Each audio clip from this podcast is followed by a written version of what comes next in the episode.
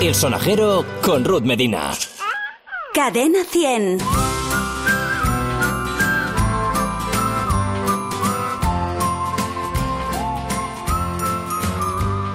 Hoy en el sonajero tenemos a dos pediatras en casa. Son la doctora Elena Blanco y el doctor Gonzalo Oñoro. Hoy está conmigo Gonzalo. Encantada de saludarte.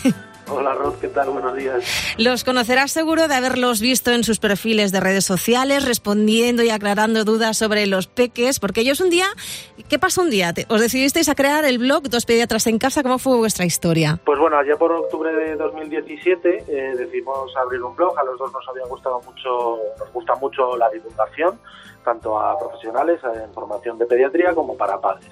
Y en ese momento se creó un poco de tiempo libre en nuestra vida. Yo justo acababa de terminar de leer la tesis doctoral y nuestro hijo, que ahora es el mayor, empezaba a acudir a la escuela infantil, teníamos un poquito más de tiempo libre y bueno, pues nos animamos a abrir un blog para intentar dar explicaciones sencillas a, a los padres sobre las cuestiones de salud más importantes de sus hijos tenéis miles de seguidores, por lo que estoy viendo, porque yo, claro, de repente me dicen, tienes que entrar en la cuenta de estos chicos. Y digo, pero perdona, digo, ¿qué locura es esta?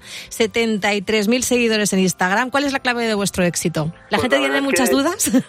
No lo sé o creo que lo sé, porque realmente nosotros no, no es que hagamos nada especial, ni hemos tenido una estrategia de marketing detrás que nos haya ayudado para decir, oye, vamos a crecer y bueno, al albor un poco de las redes sociales, primero sobre todo Twitter, que nos dio mucho impulso, y ahora sobre todo Instagram, que es donde están los padres y las madres, sobre todo leyéndonos, pues ahí es donde hemos tenido más éxito. Yo creo que la clave de nuestro éxito es que, eh, o por lo menos lo que nos dicen los seguidores, es que explicamos las cosas de forma muy sencilla, quitando la paja, por así decirlo, que no realmente no les interesa a los padres. Las palabras raras, ¿no?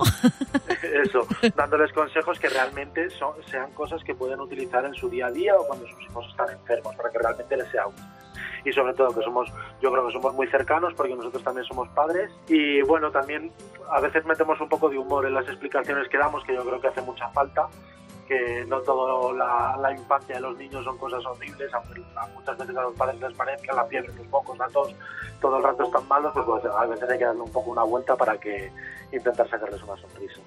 Y eh, ahora habéis sacado un libro con toda esta experiencia vuestra eh, que se llama Dos pediatras en casa, una guía sobre salud infantil para salir de dudas y no desesperar. La acogida ha sido fantástica por lo que veo, ¿no? Sí, la verdad es que estamos muy contentos. Salió en enero de este año, de 2021. Es un proyecto que no se escribe en tres meses, o sea, es una cosa que con la editorial Zenit.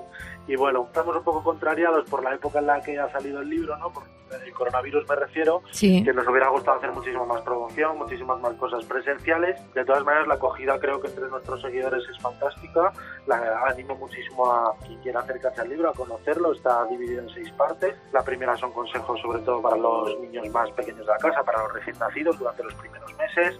Hay una parte que habla de alimentación infantil, otra de sueño infantil y la última parte que sobre todo hablamos pues, de los síntomas que pueden tener cuando los niños se tienen enfermos o las enfermedades más típicas. Es que además he visto que tenéis también hasta recetas, ¿eh? He visto que ponéis de todo en vuestras publicaciones. en el libro no está, ¿eh? A mí vale, vale. Cocinar.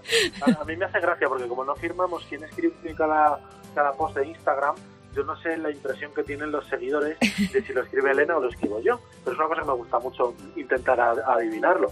Y por ejemplo, las recetas, bueno, recetas son las cenas que hacemos a nuestros hijos, que tampoco piensen aquí que somos super chefs, a mí me gusta mucho cocinar y bueno, muchas veces cuando veo que lo que tenemos es sencillo de hacer, que se puede hacer en 15 minutos de cuando tienes mucha prisa y no te llegas a la hora de la cena, pues bueno, pongo ahí lo que hemos eh, para cenar los niños, lo que cenamos en casa y bueno, pues para que lo, que lo tengan mi idea. Pues yo creo que lo acerté y pensé que eras tú directamente, ¿eh? Fíjate. Las recetas lo hago yo, pero mira, fíjate, a veces de vez en cuando en Instagram hacemos rondas de preguntas, ¿no? Para que la gente haga preguntas generales y las vamos contestando y siempre ponemos fondos que la gente nos dice, oye, qué bonitos son los fondos, que con flores, con motivos de niños, con cactus, con aguacates tal.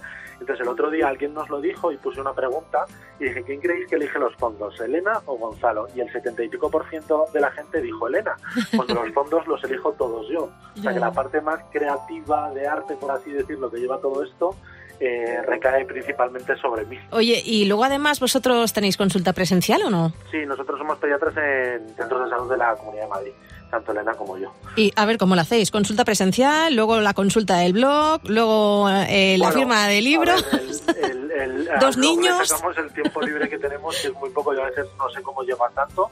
Y bueno, pues la consulta es una jornada normal de cualquier pediatra que pueda tener en sus centros de salud.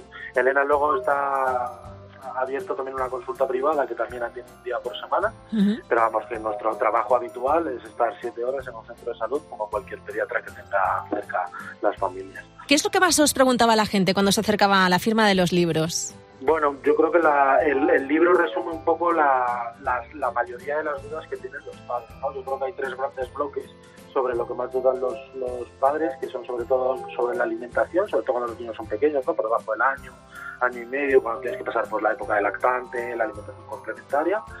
Eh, luego hay una parte también importante sobre el sueño infantil, ¿no? A la mayoría de los padres, y me incluyo, nos parecen que nuestros hijos duermen mal, cuando realmente no es que duerman mal. Yo debo ser la única que duerme bien. Yo tengo un santo.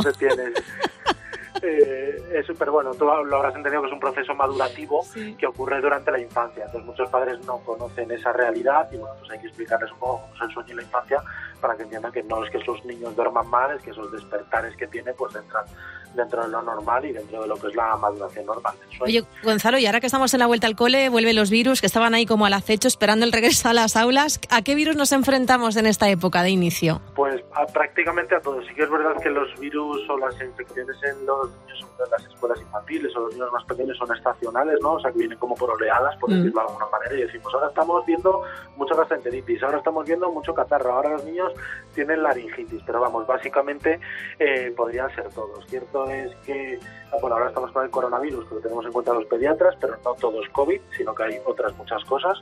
Y entonces, normalmente, pues la mayoría de las cosas que tienen los niños durante su etapa eh, por debajo de tres años son infecciones respiratorias, que la mayoría 99,9% están provocadas por virus. Y luego pues bueno pues pueden tener también eh, fiebres que se asocian a manchitas en la piel, que también suelen estar provocadas por virus, eh, gastroenteritis que suelen estar provocadas por virus. Vamos, el mundo virus es lo, el día a día. Yo es que en mi entorno, te lo pregunto, pero además en mi entorno varias personas ya me han dicho de diferentes eh, zonas de Madrid que los nenes tienen el boca mano pie. El mío lo ha pasado hace una semana.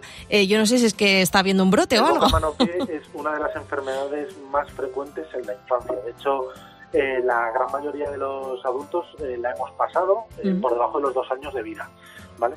Entonces es una enfermedad que está provocada por un enterovirus, que es el Coxsackie, y suele dar manchitas en la piel, sobre todo en la mano, en los pies y en la boca, aunque también pueden ser en los glúteos o en otras zonas del cuerpo, que a veces que normalmente pican, y a veces pueden dar otros síntomas típicos de viriasis, como pueden ser la fiebre o el malestar. A veces la fiebre no tiene por qué estar y solo tienes las manchitas.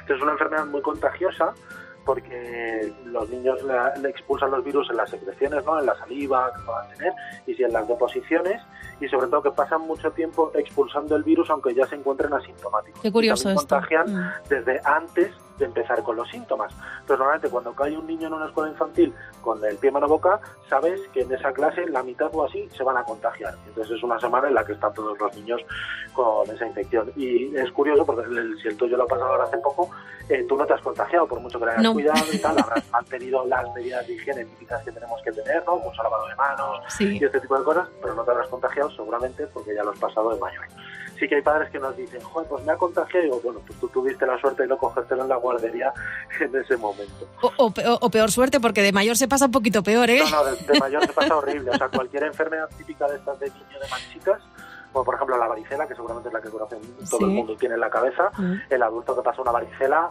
muy mal, casi para ingresar o ingresar, mientras que un niño pues lo lleva todo bastante. Y luego además, eh, lo curioso en este post que habéis publicado sobre, en este caso, el, virus boca mano pie, que no es un virus de exclusión escolar. Claro. Es decir, que no hace falta que se queden en casa, ¿cómo es? Porque no sé si, yo creo que sí que se entendió bien la intención de lo que pusimos ahí cuando lo publicamos, ¿vale?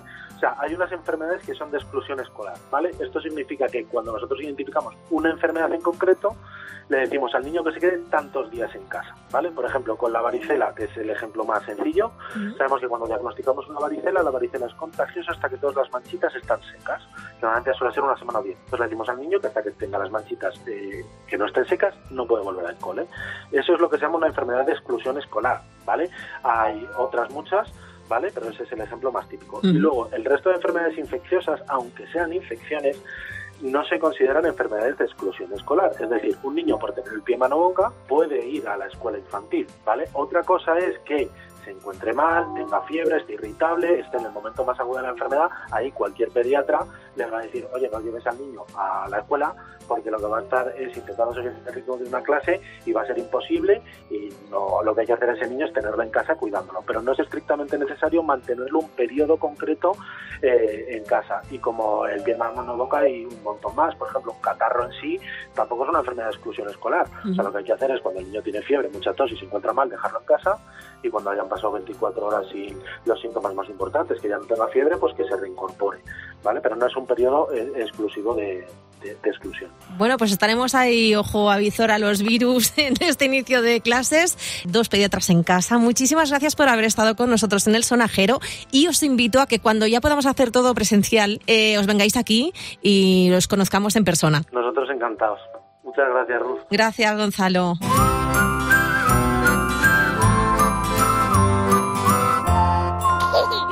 El sonajero con Ruth Medina. Cadena 100.